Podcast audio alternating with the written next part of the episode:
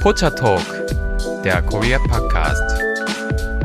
Hallo und herzlich willkommen zu Pocha Talk, der Mystery Korea Podcast mit Lisa und Delilah. Ja, mystery-mäßig geht es weiter, denn wir machen weiter in unserer Reihe zu Rabbit Holes Korea. Spannend, ich freue mich. Ja, wir haben ja vor kurzem über das südkoreanische Kino gesprochen und da fand ich es eigentlich ganz passend, dass wir diese unheimliche Tür öffnen in ein Rabbit Hole, das unheimlich tief ist, zum nordkoreanischen Kino. Aha. Hast du schon irgendeine Ahnung zu nordkoreanischem Kino, Lisa? Oder ist dir das gerade ein total fremder Begriff von Sachen, die nicht zusammenpassen? Ist mir ein ganz, ganz fremder, also habe ich noch nie was drüber gehört, drüber nachgedacht, stelle ich mir aber sehr natürlich äh, propagandistisch vor und sehr schlecht produziert. Aber ich bin gespannt, was du jetzt erwähnst. Meine erste Berührung tatsächlich mit dem nordkoreanischen Kino war die, dass ich damals eine Klasse über Nordkorea hatte. Und da habe ich dann ein Thema nachforschen wollen, wo ich ein bisschen Material zu brauchte. Das Thema selber auch sehr interessant für eine zukünftige Rabbit Hole Folge, aber jetzt gerade nicht das Thema. Dennoch, ich habe ein Material gesucht und du wirst dich wundern, es gibt extrem viele nordkoreanische Filme auf YouTube. Das heißt, es kann dir durchaus passieren, dass du, je nachdem, was du suchst, nordkoreanische Filme auf YouTube findest. Wow. Mir wurde dann Südkorea gesagt, dass man da aufpassen muss, das ist nicht so ein kluges Ding, das zu machen, denn man könnte ja so ein bisschen auf eine Watchlist fallen. Denn wie du schon angedeutet hast, das sind in der Regel alles Propagandafilme. Und äh, da muss man vielleicht ein bisschen aufpassen, wenn man in Südkorea dann nordkoreanische Filme anguckt. Also wer neugierig ist und trotzdem mal diese Filme abchecken will, der sollte vielleicht einen VPN benutzen. Und ich sollte vielleicht auch erwähnen, dass die meisten dieser Filme keine Untertitel haben. Eher wenn man sie so ein bisschen gebootleggt kriegt von DVDs, dann findet man vielleicht welche mit englischen Untertitel. Aber in der Regel ist man da wahrscheinlich genauso verwirrt, wie ich am Anfang war, als ich auf einmal von diese Filme auf YouTube gestoßen bin. Mhm. Spannend. Und sind die so schlecht produziert, wie ich denke?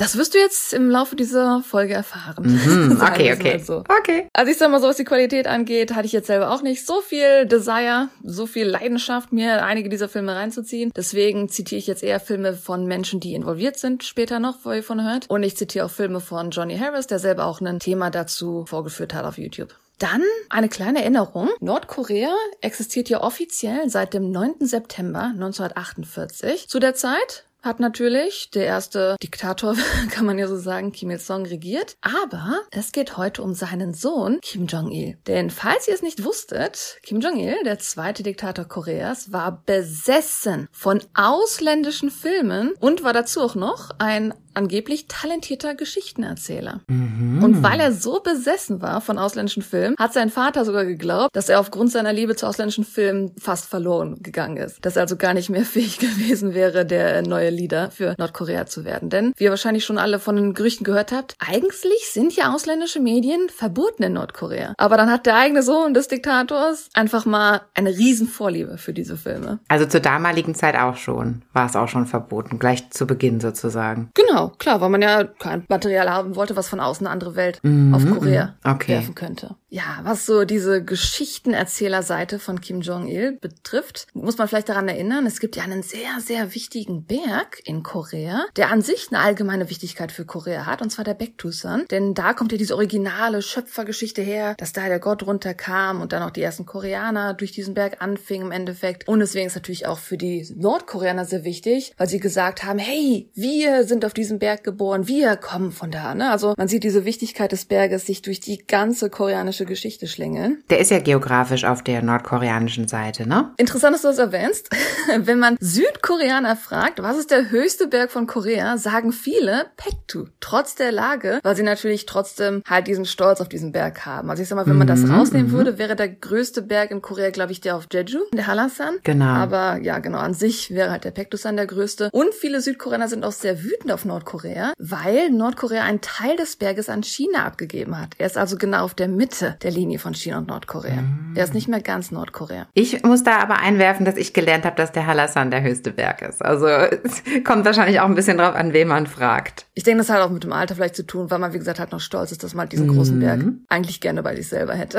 Mal Ja. so. Ja, genau. Wer die Legende vielleicht kennt, auf dem Berg, auf dem Mount Baekdu wurde damals der wunderbare zweite Leader Kim Jong-il geboren. Und als er geboren wurde, haben sich die Wolken geteilt und es gab einen Doppelregenbogen. Und ich glaube, da gab es auch Geschichten mit Donner und Blitz und die Vögel und das. Einhörner.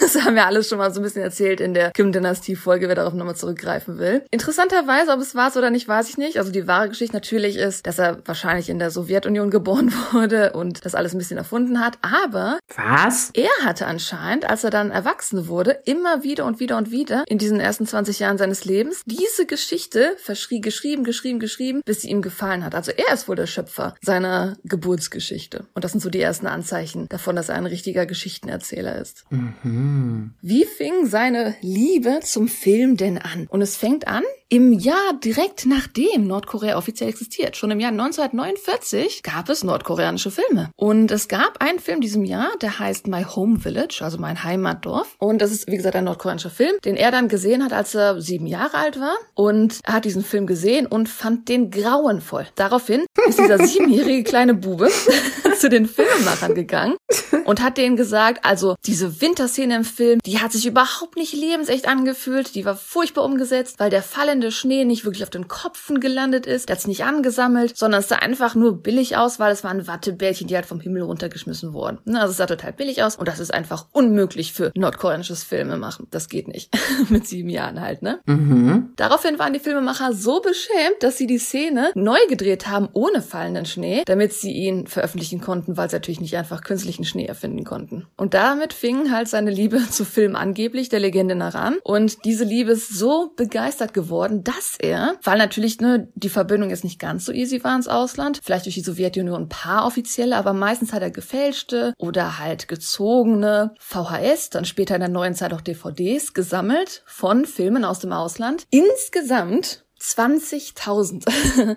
um die 20.000 Filme aus dem Ausland hat er zusammengesammelt in einer Wow. klimatisierten Bibliothek mit 250 Vollzeitmitarbeitern, die diese Bibliothek bewacht haben, damit natürlich Quatsch. offiziell ja eigentlich diese Filme nicht raus dürfen. Wahnsinn. Und man sieht vielleicht an der Menge dieser Filme schon, dass ihn alles interessiert hat. Hollywood, Bollywood, japanische Filme, alles mögliche, was man sich vorstellen konnte. Er hat wirklich alles gesammelt und er war halt natürlich begeistert von richtigen Hollywood-Klassikern. Er mochte auch die alten, die goldene Filmzeit aus Amerika, Elizabeth Taylor zum Beispiel, fand auch die James Bond-Reihe relativ interessant angeblich und war natürlich ein großer Fan von Godzilla. Also diese Idee, oh, einen eigenen Godzilla-Film zu machen, das wäre so cool für Nordkorea. Also das fing halt in den jungen Jahren an, dass er dachte, wow, solche Filme könnte Nordkorea vielleicht auch machen. Naja, aber wir wissen ja schon, er sah so viele Filme, dass sein Vater gedacht hat, oha, ähm, ist es möglich mit dieser Besessenheit, dass er überhaupt weitergehen kann? Und ja, er war ein bisschen äh, besorgt, wie das weitergehen sollte. Aber es hat sich etwas ausgezahlt, dass er diese Liebe zum Film hatte. Denn, hm, vielleicht fragen sich einige Leute am Anfang der Kim-Dynastie, wie ist es eigentlich möglich, dass schon am Anfang diese Kim-Dynastie so in der, in der Macht geblieben ist, dass sie nicht irgendwie ersetzt wurde? Und das hatten wir in der vorigen Episode zu der Kim-Dynastie auch schon mal ein bisschen erwähnt, dass da verschiedene Sachen hinzugekommen ist, dass natürlich die Führung unter Kim Il-sung gedacht hat, hey, wir müssen die Ein-Party-Politik einführen, wir müssen Gesetze einführen, die natürlich nur für mich sind, die dann so die Gegner so ein bisschen aus der Seite schaffen. Aber ein Teil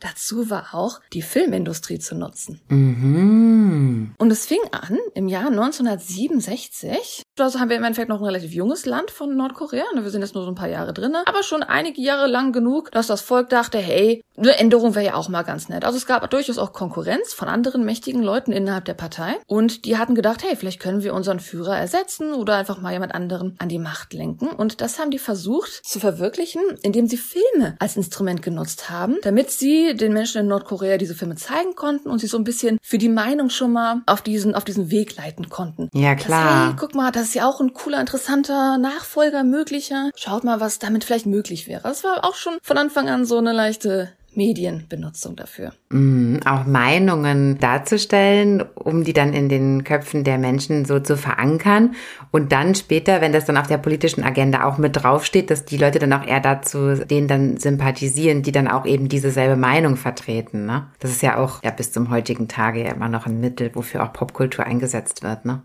Und äh, das hat natürlich er auch erkannt. Also er hat gedacht, okay, wie kann ich dagegen vorgehen? Mit derselben Masche. Ich muss selber jetzt auch Filme produzieren, die zeigen, wie furchtbar alles ist, was nicht kommunistisch ist, wie furchtbar die Leute sind, die versuchen, uns hier in den Rücken zu stechen oder die sich halt selbst verherrlichen.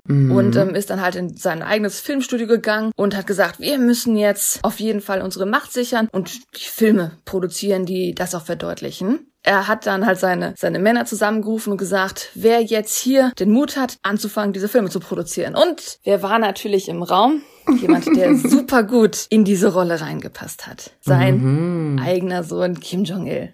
Denn er war ja jetzt im Endeffekt, also seine, seine Passion hat sich jetzt bewährt. Er konnte jetzt endlich ne, seine Liebe ausführen. Er war jetzt nun auch mal wirklich, muss man ja auch sagen, im Gegensatz zu allen anderen Menschen, wirklich ja auch Filmexperte, ne? Weil er hatte ja auch die, die Einflüsse von außerhalb, die ja, wo er die Filmindustrie natürlich wo einiges weiterentwickelt gewesen ist und so. Also er ist jetzt ja auch gar nicht so der schlechte Kandidat dafür gewesen, ne? Absolut nicht. Also zu sagen, hey, mit ihm können wir das nordkoreanische Kino verbessern, war auf jeden Fall eine große Idee. Ja, und auf jeden Fall hat dann sein Vater ihn auf die Stelle zum Leiter der Propaganda- und Agitationsabteilung ernannt, sowie die Abteilung für alle Filme, Theaterstücke und Veröffentlichungen in Nordkorea. Also sehen wir schon, das ist nicht wirklich trennbar. Propaganda und Filme gehören in Nordkorea auf jeden Fall auch in eine Kiste rein. Und er nutzt einfach natürlich jetzt diese Möglichkeit, diese Filme neu zu verfilmen. Natürlich, wie gesagt, als ein Propagandawerk. Das heißt, er will jetzt wirklich Filme filmen, die das Volk wirklich indoktrinieren, wie die, wie das perfekte Nordkorea aussieht, wenn die Kims in der Herrschaft sind und wenn die Werte von Nordkorea weiter so geführt werden, wie sie sind. Und was halt die Werte von Nordkorea auch sein sollen, natürlich. Und was vermutest du, wie das ausgegangen ist? Hat das funktioniert? Funktioniert, die Propaganda? Ja, die sind ja immer noch an der Macht. Also so schlecht werden sie es nicht gemacht haben. Wahrscheinlich auch aus anderen Gründen sind die immer noch an der Macht, aber vielleicht hat das auch damit zu tun. Mhm. Also an sich muss man sagen, also die Propaganda an sich hat halt funktioniert. Also er hat halt schon auch Dutzende Filme geschaffen, die halt ja eine sehr starke politische Agenda für seine Familie waren und die natürlich dann die Kontrolle über das Volk auch so ein bisschen beibehalten haben. Und was halt super interessant dazu ist, weil er einfach so ein Fanatiker war, was Filme anging, ist er auch gar nicht still dazu gewesen. Also er war so begeistert, dass er ein ganzes Buch rausgebracht hat, im Englischen On the Art of Cinema, zu Deutsch zur Kunst des Kinos. Und dieses Buch kann man, soweit ich weiß, sogar auf Englisch übersetzt zumindest online kaufen, wo er wirklich erklärt, wie äh, Filme gedreht werden müssen und was es da für Elemente gibt, die wichtig sind. Und im Endeffekt, wer Interesse daran hat, kann in diesem Buch alles über das nordkoreanische Filmemachen herausfinden. Das ist irgendwie ist auch super interessant, dass es da so einen richtigen Einblick gibt von dem Kim Jong-il, wenn man mal drüber nachdenkt. Da hat ein Diktator, der vorher Filme liebte, einfach mal ein Buch zum Filmemachen herausgebracht. Ist ja spannend. Weißt du, wann das rauskam? Hast du das gerade schon erwähnt? In welchem Jahr Ach, das nee, war? habe ich nicht. Es wird gesagt, dass es 1973 rausgekommen ist. Ah, ja, okay. Die Übersetzung ist aber das Originale. Das kann ich dir nicht sagen. Wie spannend. ja, genau. Also wer Interesse hat, äh, der wird das auf jeden Fall finden können. Was auch relativ klar ist natürlich, es wird von jemandem geschrieben, der einer klaren Ideologie folgt. Und man kann in diesem Buch ganz klar kristallisiert sehen, was von Leuten erwartet wird. Dass im Endeffekt jeder, der eine Filmmacher ist, einfach ein verlängerter Arm der Regierung ist und unterliegt der großen Aufgabe, dass man die Ideologie des Landes in der Form des Geschichtenerzählens weiterführen muss. Und dass man halt alle möglichen künstlerischen Elemente eigentlich benutzt, um die Partei zu stärken und um sich der Form des Kommunismus, der in Korea vorherrscht, in Nordkorea vorherrscht, zu widmen. Ah, also das Buch richtete sich an seine eigenen Landsleute in dem Sinne dann, ne? Es ist eine Regel, wie man Filme herstellen soll und er erklärt halt in dieser Art auch, Ach. wie welche Rolle Filmemacher haben, wenn ich es mal so erklären okay. darf. Also es gibt verschiedene Prinzipien, die ich gleich vorstellen werde, worauf man bei Filmemachen achten soll, was er im Buch erwähnt, aber er sagt an selber sich auch, wer Filmemacher ist, der hat eine noble Aufgabe und zwar für die Regierung eine Macht eigentlich ins Kino zu bringen. Okay, seiner Definition nach, okay. mm. Genau. Also fangen wir mal ein bisschen an. Was sind denn so die Prinzipien des nordkoreanischen mhm. Kinos? Ich denke mal, wir können uns alle vorstellen, dass das sehr, sehr anders ist. sehr, sehr verschieden. Und äh, ja, eine natürlich ist die Gesellschaft an sich. Wir haben ja schon mal in der Vergangenheit über die koreanische Gesellschaft gesprochen, dass es da auch gesellschaftliche Regeln gibt, wie Leute eingestuft werden, wie Leute sich zu verhalten haben und dass man eigentlich so ein bisschen, wie man geboren ist und wie man der Partei angehört, einer Rolle zugegeben wird. Und an sich diese Ideologie, diese gesellschaftlichen Rollen, auch der Gedanke von, das finde ich so schwer im Deutschen zu übersetzen. Im Deutschen würde man einfach sagen Kampf, im Englischen sagt man Struggle. Und Struggle finde ich ist noch ein bisschen mehr als nur Kampf, weil Struggle mhm, ist einfach stimmt. auch, wenn du auf dem Boden getreten bist, dann wirst du du trotzdem, du gibst nicht auf, du machst weiter. Ne, du willst irgendwie stark bleiben. Und das ist ja nicht nur, dass du gegen jemanden kämpfst, sondern dass du für dein Leben kämpfst zum Beispiel, dass du selber verantwortlich bist zum Beispiel. Also dieses Art von Struggle. Er meint er jetzt selber auch und ist auch ein Element der koreanischen Filme. Mhm. Und eine Ideologie von Nordkorea, wie man sich vielleicht vorstellen kann, Nordkorea wird ja auch auf The Hermit Kingdom genannt, also dieses isolierte eigene Land, dass man halt auf Isolation basierend und auf Eigenständigkeit basierend Unabhängigkeit von außen haben möchte. Ne, dass man nicht von anderen Ländern abhängig sein will, sondern dass man selber eigenständig ist und in Isolation selber Kraft schöpfen kann. dass das Leben der Nordkoreaner halt dieses Leben, Arbeiten, dieser Struggle ist und dass das das nordkoreanische Leben ausmacht und dass das Teil des korrekten Lebens ist von Nordkorea aus, wie es vielleicht auch weiter in andere Gesellschaften gehen sollte. Mhm. Und weil halt dieses Struggle so ein bisschen hervorgehoben wird und diese eigenen Rollen, diese eigene Verantwortung, ist es halt auch wichtig zu zeigen in diesem Film, dass die Charaktere in diesem Film volle Verantwortung übernehmen für alles, was ihre eigenen Probleme sind und wie sie sie lösen ohne fremde Hilfe. Was wir an sich schon sagen würden, Unterschied zu westlichen Filmen durchaus ist. Mhm, mh. Dann habe ich hier ein Beispiel, wie gesagt, hier schon von Johnny Harris. Zum Beispiel hat er den Film Myself in the Distant Future erwähnt. Der Film ist von 1997. Da gibt es eine Szene, wo sie einen Traktor benutzen zum Pflügen des Feldes und der Traktor geht kaputt. Aber die Bauern gar kein Problem. Total happy sagen sie, ach, wir schaffen das schon, holen alle die Sicheln raus und machen einfach mit einem Lächeln im Gesicht weiter. Weil die Technologie brauchen sie ja nicht. Mhm. Sie können sich um ihr eigenes Leben kümmern. Sie sind ja, klaro. Und haben auch noch Spaß dabei.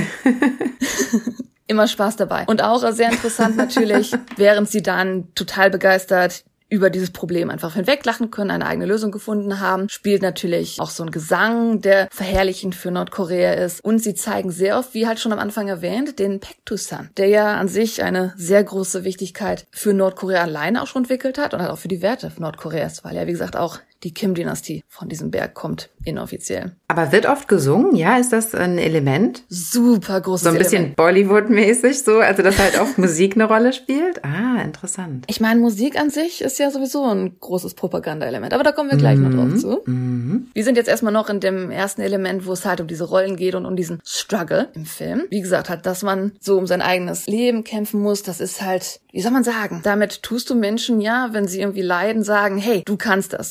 du bist ein Nordkoreaner, mm. du musst dir keine Sorgen machen. Struggle ist der einzig wahre Weg, um glücklich zu werden. Mm. So, ne, dass man es halt das Leid Nordkoreas auch ein bisschen verherrlicht auf eine gewisse Art und Weise in den Geschichten manchmal. Ja, ja, Ansichtssache immer alles, ne? Mm. Und es gibt auch einen nordkoreanischen Film, der eine Liebesgeschichte ist, von 1989, mit dem Titel The Broad Bellflower, also die große Glockenblume, Glöckchenblume, irgendwie sowas. Da geht es halt auch darum, dass der Liebhaber einer Frau äh, die Stadt verlässt und sie immer überlegen, oh, soll ich meine Heimatstadt für ein anderes Leben verlassen oder soll ich das lieber nicht tun? Und äh, der Vater der Hauptfigur sagt dann, dass es besser ist für sie, dass sie bleibt und struggelt, kämpft, um das wahre Glück für sie zu finden. Also dass halt im Film halt selber auch dieser Struggle halt so verherrlicht wird. Dann zum Ende des Films kommt dieser Liebhaber wieder, er versucht in die Heimatstadt zurückzukehren, die er halt versucht hat zu verlassen und sie sieht darin die Bestätigung, dass der Vater recht hatte. Ja, Struggle ist der einzige Weg, um glücklich zu werden. Mhm. Ja, das ist interessant. Ich meine, Glaubenssätze findet man ja in jeder Kultur halt, ne?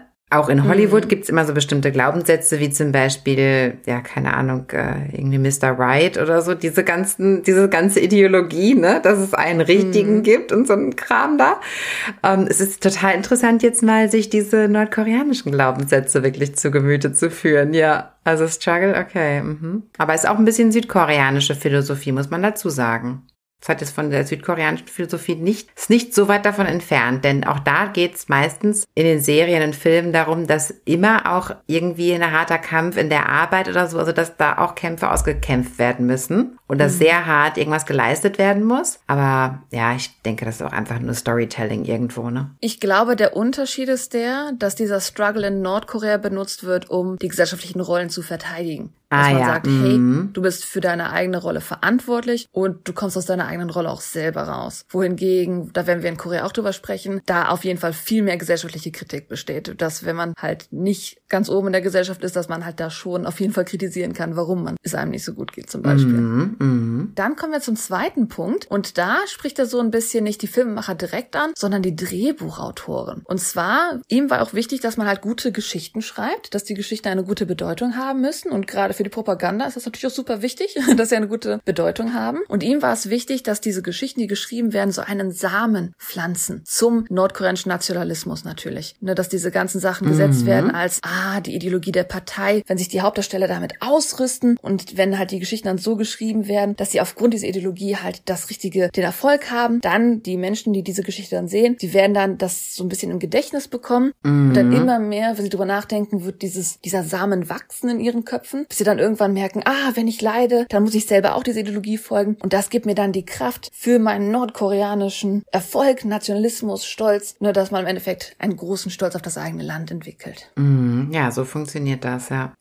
genau. Also im Endeffekt sind das gerade aus seinem Buch so die Basis für Propaganda natürlich. Klar. Mit halt um, klaren Be Beispielen, wie es funktioniert hat. Mhm. Hier auch wieder ein Beispiel von ihm. Und zwar hieß der Film Central Forward, auf Deutsch Mittelstürmer, 1978. Und da geht es um einen Fußballspieler, der extrem lächerlich hart trainiert. Und er begründet, dass er so extrem hart trainiert, mit im Film den Zitat, die Lehren des väterlichen Führers Kim Il-sung in die Tat umzusetzen, um Nordkorea in ein Königreich des Sports zu verwandeln, ist sein Ziel. Natürlich, deswegen trainiert er so hart. Ja, hallo, das ist doch, ist doch ein anständiges Ziel. Unglaubwürdig, aber anständig. Er kriegt natürlich auch Kritik in dem Film. Also Leute sagen, du bist verrückt, du trainierst viel zu hart, das ist gefährlich, das ist ungesund. Und er sagt, nein, ich muss das tun, um mein Land zu verherrlichen. Also ganz klare Botschaft natürlich in diesem Film. Also es wird auch sehr klar, man muss ja gar nicht zwischen den Zeilen lesen, es wird immer sehr klar gesagt, um wen es eigentlich geht. Mhm. Daran merkt man auch so ein bisschen, ich meine, man kann es verstehen, was die Drehbuchautoren angeht. Man muss natürlich für Propaganda vielleicht auch die Geschichte ein bisschen neu schreiben, ein bisschen umschreiben. Nordkorea war damals Teil von der von Korea an sich, was ja leider für eine lange Zeit unter der japanischen Besetzung eine Kolonie war. Und natürlich hat deswegen Nordkorea, genau wie Südkorea, die Dinge erlebt, die Japan ihnen angetan hat. Das kann man natürlich nicht verneinen. Sie haben dasselbe erlebt, was auch grauenvoll war. Allerdings ist es halt oft ein Thema in äh, nordkoreanischen Filmen, zum Beispiel im Film The Flower Girl, das Blumenmädchen 1972 oder im Film Pyongyang Nalparam 2006. Und sie machen diese Filme ein bisschen so extrem, dass es eher wie eine Karikatur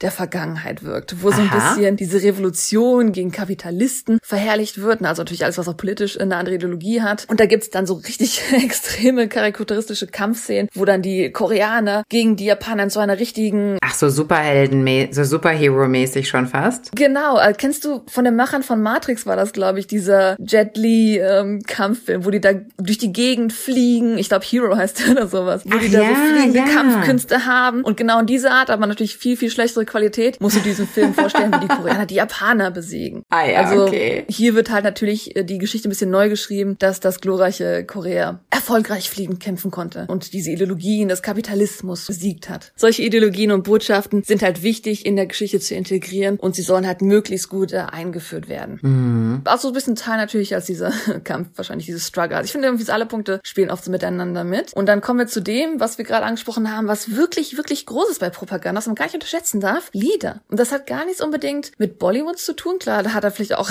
einige Filme Na, erinnert mich halt sofort dran, ja. Oder, ja, oder Musical-Filme gibt's natürlich auch im Westen, klar. Aber ich sag mal, genau, es war ihm halt relativ wichtig, dass es möglichst viele dieser Musikmomente in nordkoreanischen Filmen gab. Denn es ging darum, dass halt diese revolutionäre Leidenschaft, wenn man so Lieder hat, sowas wie so One-Hit-Wonder, weißt du, so Melodien, wo du immer wieder so im Kopf dann auf einmal dieses Lied wieder singst und immer wieder und denkst, oh, ich krieg dieses Lied nicht aus dem Kopf. Wenn du solche Ohrwürmer in Menschen reinplatzen kannst, dann kannst du halt auch, wenn dann natürlich noch so ein Songtext bei ist, diese Ideologie in die Menschen reinkriegen, weil Musik einfach nochmal ganz anders das Gehirn und das Herz berührt. Mhm, das ist Das heißt, das wird halt ja. immer wieder Lieder haben, die eins, kurz sind, einfach, leicht zu verstehen und easy zum Mitsingen sind. Das heißt, dass sie möglichst ansteckend sind, dass sie schnell halt mitsingen können und dass es halt in den Köpfen hängen bleibt. Da fällt mir gerade ein, ich habe jetzt so an Bollywood gedacht, aber wenn ich jetzt nochmal weiterdenke, kennst du nicht noch diese Musikfilme so aus den ja, 50er, 60er Jahren? Ja, ich weiß noch, als ich noch meinen 80. Geburtstag gefeiert Nee, die unsere Großeltern so geschaut haben. Also ich als Kind habe die auch geschaut, weil die kamen dann halt immer noch im Fernsehen. Die kommen bestimmt auch heute noch manchmal im Fernsehen. Da gab es doch auch, also es war ja deutsche Produktion halt. Und die haben dann irgendwo, keine Ahnung, in Bayern gespielt oder so. Und da wurde dann auch ständig irgendwas gesungen. Ja, so diese berühmten Schauspieler aus den 50er Jahren. Und da, das ist halt zwar nicht propagandistisch gewesen, aber da wurden natürlich durchaus auch irgendwelche. Texte. Ja, natürlich, das funktioniert. Ja, sicher. Also Musik, auch wenn es jetzt nicht für Propagandazwecke sein soll, das ist die Sachen, die im Kopf hängen bleiben, so ist alles möglich. Und dann haben wir halt so Texte wie zum Beispiel Dank des Generals, Dank der Zuneigung des Generals müssen wir uns über nichts Sorgen machen. Wir können schon ahnen, worauf diese Lieder im Endeffekt hinausgehen wollen. Ja. Dazu kann man es ein bisschen kurz halten. Wie gesagt, wer Interesse hat, auf YouTube zu gehen, jedes nordkoreanische Film wird auf jeden Fall eine dieser Lieder haben. Zumindest seitdem Kim Jong-il Kontrolle über diese Filme hatte. Dann super interessant. Das ist jetzt, wir sind noch nicht am Ende, aber das ist so der letzte große Punkt von seiner von seinen Regeln, wie Filme gemacht werden. Könntest du dir vermuten, was der letzte Punkt sein könnte? Ein ganz großer, wichtiger Teil für nordkoreanische Filme? Hm. Ja, so ganz plakativ natürlich niemals irgendwas Schlechtes über die, aber das wird er ja vielleicht auch nicht so reinschreiben, niemals irgendwas Schlechtes über die Regierung sagen oder irgendwas Negatives. Das wäre der erste Punkt, die Ideologie. Das, genau, das wäre schon so abgehakt mit den anderen Punkten. Ne? Mm, es dürfen nur nordkoreanische Personen vorkommen. Ich glaube, das liegt daran, dass sie selber sehr limitiert sind. Keine anderen haben. ja, stimmt. Genau. Tatsächlich sehr überraschend die Wichtigkeit der Frauen. Frauen sind extrem wichtig in nordkoreanischen Ach, Filmen. Das überrascht mich. Hm, das ist auf jeden Fall schon ein bisschen überraschend. Allerdings, wer so ein, das klingt blöd, wer so ein bisschen Ahnung von kommunistischen Filmen hat, ich natürlich auch nicht. Für die Fans von kommunistischen Filmen, ja.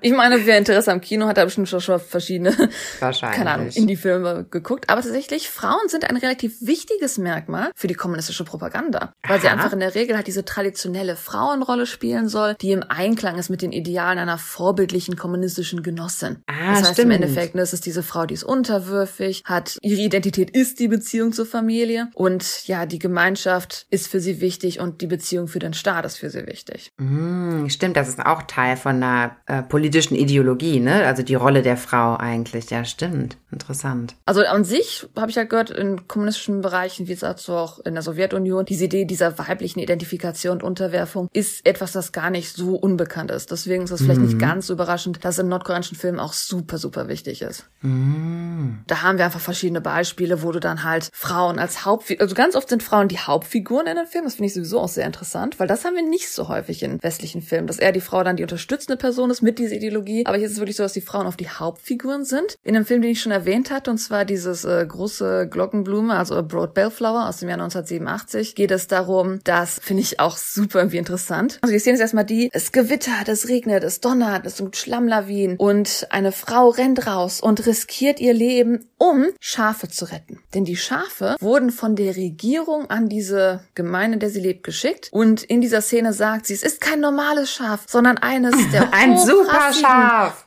Ja, genau, es ist eines der hochrassigen Hybrid, die die Regierung für unsere Bergbewohner geschickt hat. Also nicht nur, dass es besonders ist, sondern weil es auch noch von der Regierung ein Geschenk war. Ah, ein Und sie gibt ihr Leben fast dafür auf, diese Schafe zu retten zum Beispiel. Mhm. Und auch super, super extrem. Es gibt äh, einen Film, der heißt Song of Retrospection, also Lied der Retrospektive von mhm. 1986, wo sich die Hauptfigur, auch wieder eine Frau, mit Granaten in die Luft sprengt, weil die Frauen sind alle auch der Militär tätig, um die entgegenkommenden südkoreanischen Feinde zu vernichten oh. und den Rest ihrer Truppe zu retten. Genau, also da sieht man auch schon einerseits, dass die Frauen Hauptrollen sind, dass sie in der Regel Sachen tun für ihr eigenes Land. Auch eine anders Zitat aus dem Film The Name Given by the Era aus dem Jahr 2009, also noch relativ frisch. Mhm. Da gibt es auch ein Zitat der Hauptdarstellerin. Ich denke, der Geist der Eigenständigkeit wird uns Weisheit und Mut verleihen, die alles möglich machen wird. Wo es halt auch darum geht, dass man für, ja, für Aufgaben, die das Land erfordert, seine eigenen Wünsche manchmal zurückstellt und dann wirklich für das eigene Land arbeitet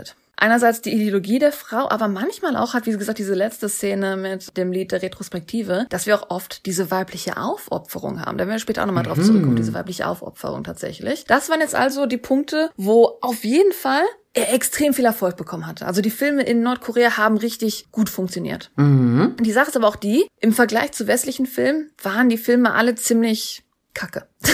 Und äh, die Nordkoreaner, die wussten das natürlich nicht unbedingt, aber der Kim Jong-il, der halt seine 20.000 Filme da zu Hause rumliegen hatte, der hat halt den Vergleich gehabt und der hat gesehen, dass die halt im Vergleich nicht so toll waren. Aha. Und klar, er hatte zwar die Kontrolle über die Situation, aber die ganzen Menschen, die für ihn diese Filme auch machen, haben nicht das Recht, diese Filme zu sehen. Die haben jetzt nicht einfach mal so eine private Vorführung gekriegt, hier, guck mal, so Filme können wir noch nachfilmen. Sondern das war natürlich, ja, unter geschlossenen Türen, seine Liebe für die ausländischen Filme. Mhm. Also musst überlegen, ja, wie kann ich bessere Filme machen, die halt nicht in dieser Echo-Chamber drinne sind, wo alles immer nur das Gleiche ist. Wir haben immer wieder die gleiche mhm. Art, wie man die Sachen dreht. Wir haben immer wieder die gleichen Geschichten. Wir haben immer wieder dieselben Lieder irgendwie. Und ja, da wurde er so ein bisschen gelangweilt vielleicht davon. Er wollte irgendwie seine Filme besser machen. Und wie kann man das machen, wenn sie die Filme nicht sehen dürfen? Wir holen Leute aus dem Ausland rein. Es gab eine sehr große Entführung. Mein Gott, wie aufwendig. Warum haben sie denen nicht einfach die Filme gezeigt? oder Ausschnitte oder so. Dann haben sie, ja, okay, bitte fahre fort. Aber die Variante mit den Entführungen ist noch geiler. So, bitte fahre fort. Die ist noch geiler. Also für die Leute war das, glaube ich, noch spannender. Nee, für die Leute ungeil, ja. Aber spannender jedenfalls. Da gibt es zwei sehr bedeutende Personen. Und zwar eine Frau namens Chae In-hee. Sie war eine südkoreanische Schauspielerin, die in den 1960ern, 1970ern der beliebteste Star Südkoreas war, was Filme anging. Wirklich so das Highlight, natürlich, wenn man so die Jahre sich anhört, ah, okay, das ist so die Zeit, wo er natürlich auch fokussiert hat, sich auf die Filme. Und er hat dann gedacht, so, uh, eine sehr, sehr talentierte Schauspielerin, das ist schon mal das eine, was sehr, sehr hilfreich sein könnte. Und dann kam das Glück noch dazu, sie war verheiratet mit einem Regisseur namens Shin Sang-ok, der während des goldenen Zeitalters des südkoreanischen Kinos in den späten 1950ern, 1960ern intensiv gearbeitet hat und so intensiv gearbeitet hat, dass er wirklich mehrere Filme pro Jahr Regie geführt hat, was ihn so den Spitznamen Prinz des südkoreanischen Kinos eingebracht hat. Also diese zwei Menschen waren natürlich super interessant für ihn, dazu auch noch verheiratet. Allerdings hatten sie sich kürzlich scheiden lassen. Das heißt, sie waren nicht mehr wirklich zusammen, aber Kim Jong-il dachte dennoch, diese zwei Leute könnten die mögliche Lösung für mein aktuelles Problem sein. Mhm. Also das, diese ganzen, Gesch das ist ja wieder, wie besser, als, besser kann man sich das gar nicht ausdenken.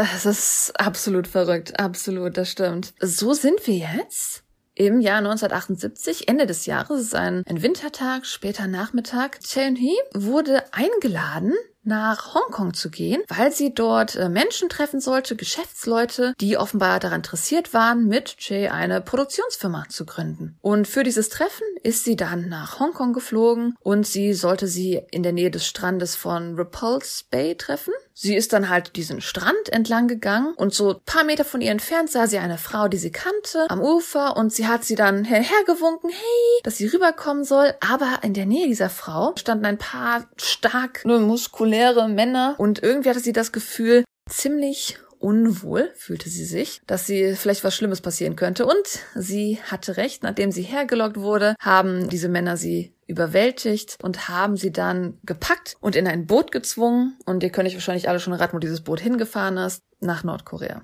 Also hatte Nordkorea jetzt schon mal die Schauspielerin. Allerdings, wie ich sage jetzt allerdings in Anführungszeichen, dass das toll wäre, hat man sie wohl in ein sehr nettes Gebäude, in ein Regierungsgebäude in Pyongyang gebracht. Das heißt, sie wurde jetzt nicht wie ein Sklave behandelt, aber ähm, Aber eine Gefangene war sie trotzdem, ja. eine Gefangene war sie trotzdem, genau. Und das Interessanteste ist, finde ich, als ob die keinen Plan gehabt hätten, was sie mit dem Ex-Mann machen sollen, weil sie kürzlich geschieden waren, haben die Südkoreaner vermutet, dass sie nicht entführt worden ist, das war in dem Sinne nicht bekannt, sondern dass er für ihr Verschwinden verantwortlich war. Und krass. weil er sich davon freisprechen wollte, hat er gesagt, okay, ich fahre jetzt selber nach Hongkong, um sie zu suchen, damit ich mir meinen Namen reinwaschen kann. Während er halt in Hongkong war, saß er im Auto, ist gefahren und plötzlich vor ihnen auf der Straße hielt ein anderes Auto an, was sie blockiert hat. Und da kamen dann natürlich auch die Männer raus, die ihn gepackt Hör haben auf! und Das nach Nordkorea entführt haben. Das gibt's doch nicht. Das muss man sich erstmal vorstellen, wie die es durchgeführt haben, oder?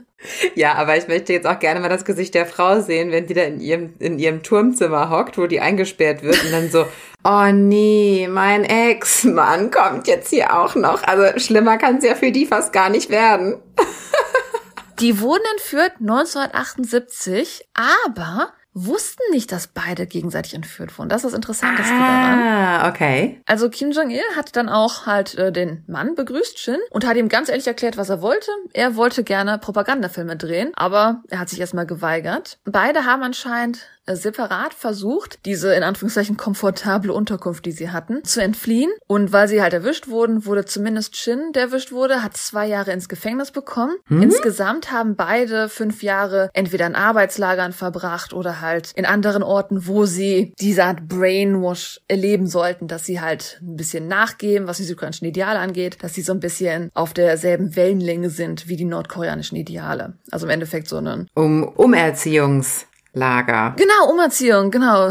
so kann man das, glaube ich, nennen. Also ähm, im Endeffekt wollte er sie ideologisch umerziehen.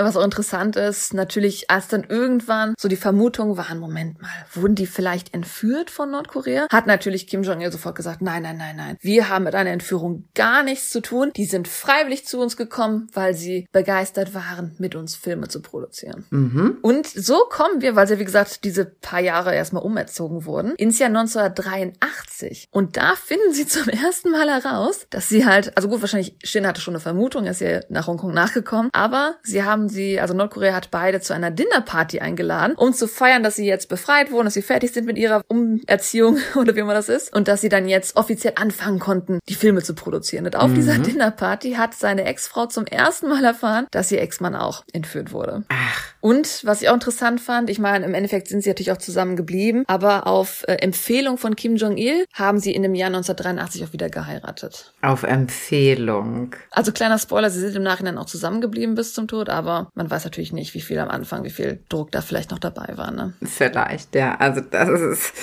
ach, ja, furchtbar. Ja, wahrscheinlich ist, ist es nicht gemäß der nordkoreanischen Ideologien auch gewesen, dass man sich scheiden lässt oder es hat auch einfach nicht gepasst, dass dieses Paar nicht zusammen war dann oder so, dass sie dann Oder wer an sich, da werden wir in Zukunft drüber reden, wer an sich Interesse hat mit anderen Überläufern nach Nordkorea. Es wird oft von Nordkorea geplant, dass sie einen Partner haben. Also irgendwie, weil sie vielleicht glauben, dass natürlich in den kommunistischen Idealen, dass man eine Familie ist, dass man zusammen als Familie die Ideale des Kommunismus aufbauen kann. Ich denke, das hängt auch ein bisschen vielleicht damit zusammen. wahrscheinlich. Aber ja, er hat diese Party veranstaltet und hat ihnen in jetzt gesagt, ach, tut mir leid mit dem Arbeitslager, war nicht so gemeint, ne? Waren ja nur vier Jahre.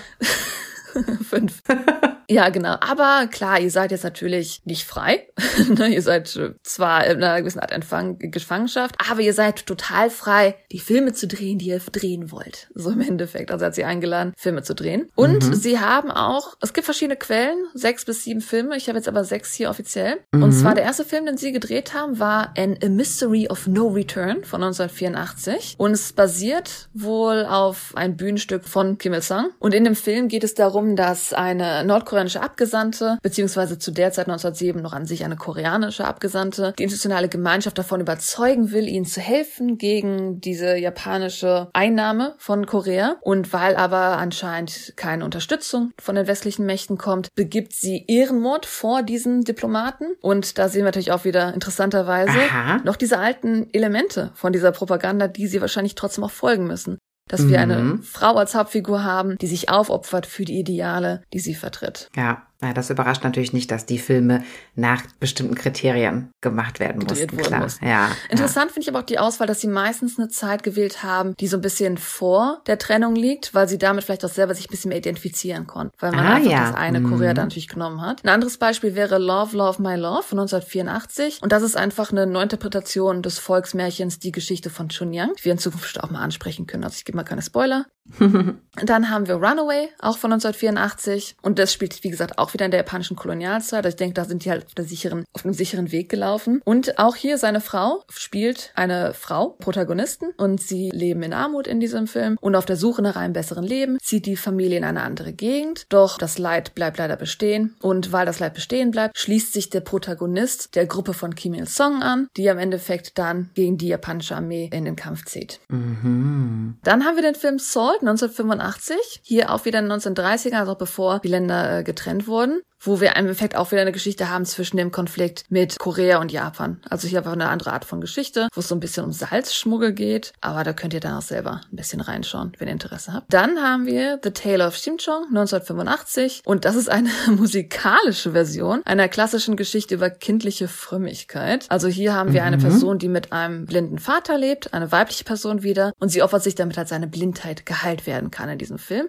Der interessanteste und wichtigste Film allerdings, um den es heute geht, ist Pulga Sali von 1985. Hast du davon schon mal gehört? Mhm. Gar nicht. Witzigerweise ist es ein richtiger Kultfilm geworden. Also klar, ist noch ein bisschen schwer zu finden. Allerdings, obwohl dieser Film natürlich intentional nie öffentlich released wurde, nie öffentlich umgeführt wurde, ist er trotzdem ein Film, der online available ist, der online zugreifbar ist, weil die US diesen Film als öffentliche Domain sieht, als Public Domain im Endeffekt. Also nur Copyright, jeder sollte den Film sehen dürfen. Und tatsächlich, dieser Film, wenn ihr Pulgasali googelt jetzt, dann kriegt ihr sogar Bewertung. IMDb 5,2 aus 10, Amazon 3,4 von 5, Letterbox, was das ist, 3 von 5 und bei Google einfach 60 Prozent mögen diesen Film. Und was ich super amüsant fand, das Budget waren 15.800 Korean Won. Also 1985 weiß Korea, hat, Nordkorea hat ein bisschen schwächeren Korean Won wahrscheinlich. Also 12 Euro. 12 Euro. Also in südkoreanischen Währung wären es 12 Euro. Wenn das die Wahrheit ist, dann wow. Dann bin ich absolut erstaunt. Wie wir schon am Anfang erwähnt haben, Kim Jong-il wollte immer einen eigenen Godzilla-Film. Den hat Ach. er im Endeffekt mit diesem Film bekommen. Ja. Also der Film ist stark basiert auf den alten beliebten Godzilla-Film. Und es geht um einen Bauernaufstand im mittelalterlichen Korea, sag ich mal so zur Goryeo-Zeit. Es fängt an mit einem kleinen Mädchen, das sich beim Nähen in den Finger sticht und das Blut tropft auf ein kleines Drachenspielzeug, das sie hat. Wodurch dieses Spielzeug allerdings zum Leben erwacht. Und wer jetzt diesen Film sucht, der wird schon sehen, dass dieses Monster ziemlich ähnlich dem Godzilla aussieht. Es fängt allerdings klein an. Sie merken aber, wenn man diesem Monster Metall gibt, also wenn man ihnen im Endeffekt Werkzeuge gibt, die man sonst benutzen würde, um zu leben, dann wird dieses Monster größer. Und dieses Monster kämpft dann für die Bauern und zerstört den Kaiserpalast. Dennoch ist sein Appetit so groß, dass er anfängt, die Werkzeuge der Bauern zu essen. Und so beschließt das Mädchen, das ihn hervorgebracht hat, sich selbst zu opfern, wieder ein neues Element, wie immer, indem sie sich als Pulgasaris Essen verkleidet. Und als das Monster halt versehentlich das Mädchen frisst, weil sie das Monster ja durch ihr Blut zum Leben gekommen ist, explodiert es und stirbt. Und das wusste sie natürlich, dass das passieren würde. Aber irgendwie, aber irgendwie hört sich der Film auch ganz spannend an. Ich sag mal, man könnte wahrscheinlich auf jeden Fall was rausmachen. Nur du kannst dir wahrscheinlich schon vorstellen, mit welcher Qualität, mit welchem Budget der Film gedreht wurde. Das ist dann gerade das Lustige daran, ja, ja. Obwohl es erinnert mich auch ein bisschen an die Gremlins. Da gab es auch so bestimmte Regeln, wann die gefüttert werden durften. Und Okay, auf jeden Fall. Also wie gesagt, wer Interesse an Pulgasali hat, es ist eine öffentliche Domain. Also ihr könnt den Film online finden tatsächlich. Wahnsinn. Es wird vermutet, dass es eine Kopie ist von einem südkoreanischen Film, der allerdings verloren gegangen ist, aus dem Jahr 1962. Und willst du raten, wie dieser Film hieß? Ähm. Also die Kopie ist sehr eindeutig zu sehen, denn der nordkoreanische Film heißt Pulgasali und der südkoreanische Film heißt Bulgasali. Ach so, ach so, ach so, Dialekt, okay.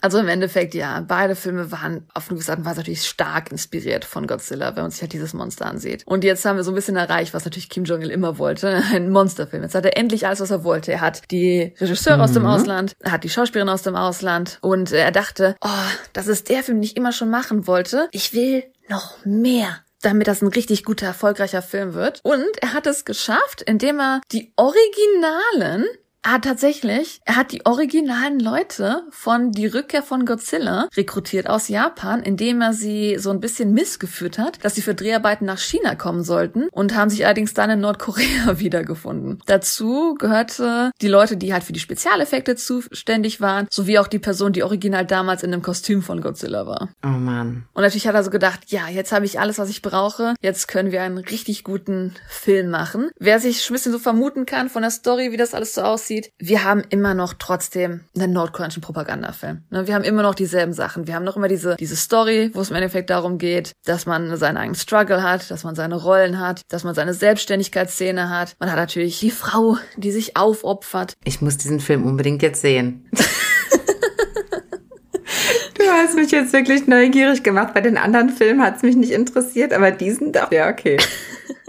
Genau, auf jeden Fall sieht man halt schon, klar, wir haben immer noch einen Film, der natürlich unter, wie bei den anderen Filmen auch unter den Regeln der mm. Propaganda so ein bisschen funktioniert hat. Ja, ja. Und es wird halt so ein bisschen gesagt, dass gerade Pulgasali natürlich das Monster, das dann später alles auffrisst, auffrisst, auffrisst, so ein bisschen den Kapitalismus in der Gesellschaft darstellen soll. Dass am Anfang der Kapitalismus den Bauern hilft, deswegen lieben sie ihn. Der König wird gestürzt ne, und sie, das Volk wird befreit, sie haben individuelle Freiheiten. Und dann stellen sie aber schnell fest, dass dieses Monster, das sie erschaffen haben, den ganzen Stahl, den ganzen Eisen frisst, immer mächtiger wird außer Kontrolle gerät. Und dass sie im Endeffekt ne, all ihre ganzen Hablichkeiten, ihre wirtschaftlichen Geräte, dass sie alles aufgeben müssen, verlieren, dass im Endeffekt dann später das Töten des Monsters im Endeffekt so eine Art Revolution, eine kommunistische Revolution gegen den Kapitalismus darstellt. Ach, also da wäre ich jetzt aber nie drauf gekommen. Aber das ist ja pfiffig. Die Sache ist die, weil es vielleicht so eine schwere Interpretation ist, weil das die nordkoreanische Interpretation des Films, ja. gibt es halt auch eine Interpretation des südkoreanischen Regisseurs dieses Films. Mhm. Denn er hat ganz klar klar gesagt, für mich ist dieser Film Antikrieg und anti-autoritär. Ich habe ganz klar versucht, eine Analogie zur Tragödie Nordkoreas zu schaffen, wo im Endeffekt dieses Monster Kim Il-sung darstellt, der zunächst dabei geholfen hat, sein Volk von Unterdrückung und Besatzung zu befreien, allerdings machthungrig wurde und dann das Volk schließlich verhungern ließ und seine Ressourcen beanspruchte und die Revolution nur genutzt hat, um sich selbst zu ernähren. Mhm. Also man kann den Film auf beide Seiten sehen, was Ja. irgendwie auch super interessant ist. Ja, ja, klar. Aber also das jetzt, der Godzilla und der Kapitalismus, das, da wäre ich jetzt nicht drauf gekommen. Das finde ich ja wirklich total ausgeklügelt.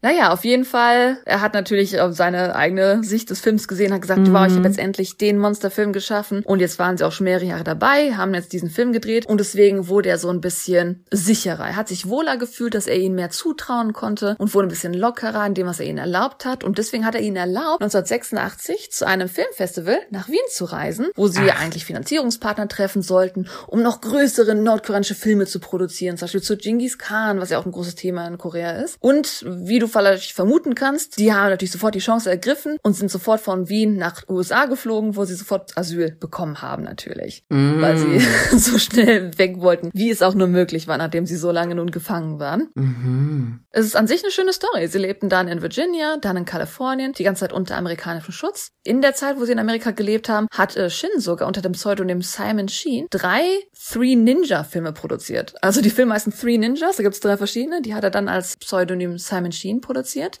1999 sind sie dann nach Südkorea zurückgekehrt und Shin starb am 11. April 2006 im Alter von 79 Jahren. Jae starb am 16. April 2018 erst im Alter von 91 Jahren, also auch sehr alt geworden. Und weil es natürlich so eine große Ikone war, war das auf jeden Fall auch eine große Trauer, die dann in Südkorea stattfand. Also sie sind zum Glück haben dann ihr Glück in Südkorea am Ende nochmal gefunden und sind, wie gesagt, soweit ich weiß, zusammengeblieben. Und nochmal zurückzugehen, als sie natürlich geflohen sind aus Wien, war Kim Jong-il ziemlich wütend und hat einfach als erste Aktion gesagt, weißt du was, die ganzen Filme, die du produziert hast, da streiche ich mal den Namen, das sind alles meine.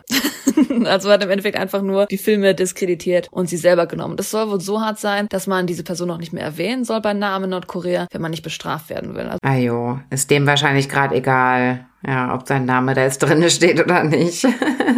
Aber es gibt auch noch eine andere Möglichkeit, Filme zu produzieren, was wir gerade ein bisschen angesprochen hatten. Ja, wir können ja eigentlich nur Nordkoreaner benutzen. Es gibt tatsächlich, auch wenn es nicht zu glauben ist, da werden wir auch noch drüber reden in der Zukunft, Mhm. die Überläufer, die andersrum rüberlaufen. Es gibt die Mhm. Überläufer, die freiwillig nach Nordkorea überlaufen. Und das kommt dem eigentlich auch ganz gut, wenn sie Filmstars suchen. Denn jetzt haben sie Leute, die nicht Nordkoreaner sind, die natürlich großartig gewisse andere Rollen spielen können. Mhm. Ich werde natürlich nicht im Detail jetzt darauf eingehen, weil, wie gesagt, ich möchte in Zukunft noch über die Überläufer sprechen, die nach Nordkorea gegangen sind. Das ist nochmal ein ganz eigenes, riesiges Rabbit Hole. Jetzt vor kurzem sogar noch. Hast du davon gehört, dass einer rübergelaufen ist? Vor kurzem? Nein, habe ich nicht Dieses gehört. Jahr ist einer aus Amerika rübergelaufen.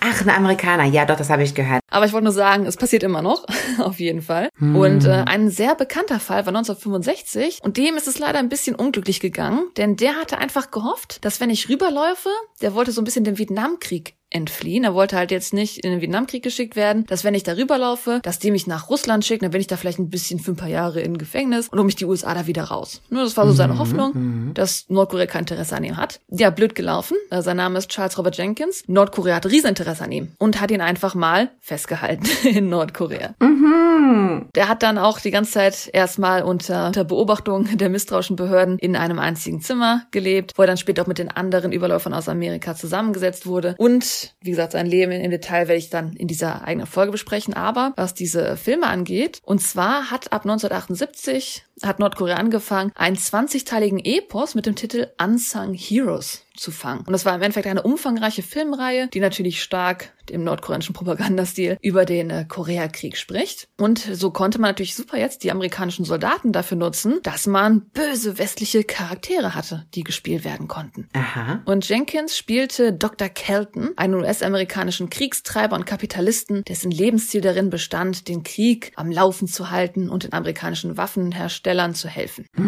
Also im Endeffekt, das war jetzt seine Rolle. Es gab natürlich noch ein paar andere Überläufer, wo dann im Endeffekt so verschiedene Rollen dargestellt werden. Und es gab eine Rolle, die einem am meisten zugute kam. Und zwar hat ein Kerl namens Parrish eine Rolle gespielt, wo er als nordirischer Soldat die Briten verlässt, um sich der nordkoreanischen Seite anzuschließen und äh, somit dann halt Pyongyang geholfen hat und zu einem kommunistischen Helden geworden ist. Also wir haben einerseits halt die westlichen Männer, die die bösen Soldaten gespielt haben und einerseits diesen einen, der dann halt den Überläufer spielt, weil Nordkorea so viel besser ist zum Beispiel. Mhm.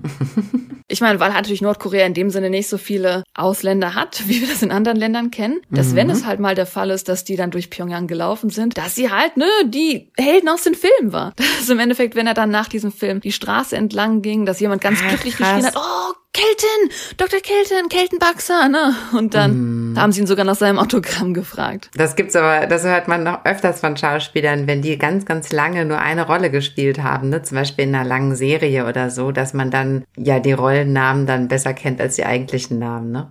Das ist schon echt. Ja, vor allem in, in Nordkorea natürlich, wo diese Leute dann im Endeffekt ja immer nur die amerikanischen Soldaten da gespielt haben, immer die, die Bösewichtsrollen. Aber im Endeffekt, wir sehen auch bei diesen Überläufer-Situationen, dass natürlich da sofort auch die Propaganda genutzt wird. Und so kommen wir so ein bisschen zum Fazit des heutigen Rabbit Holes. Denn wenn wir heute noch, wir können auch gucken, so die modernsten letzten Filme, die man ein bisschen so findet, sind immer noch so ein bisschen genauso aufgebaut. Man hat das Gefühl, dass die technisch sich nicht viel weiterentwickelt haben, dass die Kameras immer noch so ein bisschen älter sind und dass sie immer noch dieselben Muster verfolgen. Also was wir in den ersten Filmen gesehen haben, ist heute auch noch der Fall. Wir haben die weibliche Opferbereitschaft, den extremen Nationalismus, dieser Kampf für, für sein eigenes Leben, für die Selbstständigkeit und einfach un, unangefechtetes Lob für die eigene Party und für den eigenen Führer, der dann gerade aktuell natürlich am Regieren ist. Also wir sehen, dass die Filme sich da nicht groß geändert haben. Und was ich mega interessant finde, obwohl natürlich Kim Jong-il 2011 verstorben ist, ist sein seine Liebe für die Filme so ein bisschen beigeblieben, denn wusstest du, dass Nordkorea ein internationales Filmfestival hält? Auch das noch, ne, das gehört natürlich dann auch dazu, ja klar. Darf nicht Und das fehlen. ist witzigerweise eines der wenigen Sachen, wo Nordkorea wirklich in Verbindung zum Ausland steht. Natürlich laden sie jetzt nur Länder ein, mit denen sie in guten Verbindungen sind. Da sag ich mal so China zum Beispiel oder Iran. Also sie laden natürlich nur Länder ein, mit denen sie gut in Verbindung sind. Aber das ist jetzt keine Sache, die nur ein paar Mal stattgefunden hat. Das hat bis zur Covid noch regelmäßig stattgefunden. Und deswegen kann man auch so ein bisschen auch aktuelle Filme noch ein bisschen online finden, wo dann halt, wie gesagt, dieselben Symboliken immer noch weiter, weiter bestehen. Spannend, ja, das wird sich auch so weiterführen. Wahrscheinlich. Oder sie kriegen mal einen neuen Film-Nerd, wer weiß. Ja, ja. Genau, das war ähm, das Rabbit Hole zu nordkoreanischen Filmen. Und ich bin mal gespannt, was ihr jetzt davon haltet. Wie war denn deine Einführung zu? Ich wusste gar nicht, dass es sowas gibt, dass du jetzt auf einmal ganz viel dazu weißt. Ja, also sehr spannend. Vor allem, es ist einfach immer wieder spannend, diese nordkoreanische Vorgehensweise halt. Wie gesagt, ja, wir brauchen jetzt hier irgendwie jemanden, der gut schauspielern kann und wir hä- hätten gern jemanden, der guter Regisseur ist. Ach, dann entführen wir die doch gerade kurz. Ja, das ist ja, das hat man ja an so vielen Stellen, wo gerade auch Entführung ja oft das Mittel der Wahl dann gewesen ist, um an die Fachkräfte da zu kommen, Lehrer oder sonst was, ne? Das ist ja einfach nur spannend. Also erschreckend, fürchterlich, aber natürlich auch auf eine Art und Weise spannend, weil wo, wo findest du das sonst, ne? Dass es natürlich inhaltlich oft um Propaganda geht, ja, das ist natürlich auch nicht überraschend. Das ist ja nun mal in Nordkorea alles staatlich kontrolliert. Aber wie die Inhalte gemacht sind und dass sich zum Beispiel Frauen auch oft aufopfern müssen, das ist natürlich schon spannend. Aber ich sag's dir, diesen Godzilla-Film, oh, ich würde den gerne mit dir zusammenschauen. Können wir das vielleicht mal machen? Wir müssten eigentlich mal so, so eine Live-Reaction dazu aufnehmen. Voll, ja, sehr Aber- gern. Gern. Ja, wir werden irgendwann mal so einen Podger-Talk-Abend haben. Da müssen wir den ganzen Team mal zusammenschauen. Muss die Reggie auch mitleiden. Genau, die muss auch mitleiden, genau. Dankeschön für diese Einführung, liebe Delilah. Wunderbar vorbereitet. Und wenn ihr, liebe Pocha-Chingu-Zuhörer, etwas dazu kommentieren möchtet, eine Frage dazu habt oder Fragen zu irgendwas anderem habt, dann schreibt uns doch bitte eine E-Mail an pochatalk.gmail.com. Noch schneller antworten wir über unseren Instagram-Account oder aber auf unserer Website könnt ihr auch selbstständig verschiedene Informationen nochmal einsehen, auch zu dieser Episode und zu allen anderen Episoden. Da findet ihr uns unter podcatalk.de. Bei YouTube könnt ihr auch vorbeischauen und, das ist unser neuer Approach hier an euch, ähm, ihr könnt uns auf den Podcast-Apps Sterne, Bewertungen, wie auch immer geben. Das ist auf jeder App irgendwie unterschiedlich. Ja, bewertet uns doch da gerne. Da würden wir uns auch sehr drüber freuen. Ja, das wäre sehr schön von euch zu hören. Und habt ihr auch jetzt Interesse, Pulgasali zu schauen oder einfach mal zu stöbern? Und nochmal die kleine Vorwarnung. Wie gesagt, also wer in Südkorea sitzt, besser ein VPN benutzen. Ihr wollt ja auf keiner Watchlist landen, denn es sind alles Propagandafilme, sind wir alle ganz ehrlich. Naja, auf jeden Fall ist es interessant, da mal in die Welt einzuschauen, einzublicken und ich bin gespannt von euch zu hören. Dann wünsche ich euch noch einen wunderschönen Morgen einen wunderschönen Mittag, einen wunderschönen Abend. Tschüssi. Tschüss, Anjong.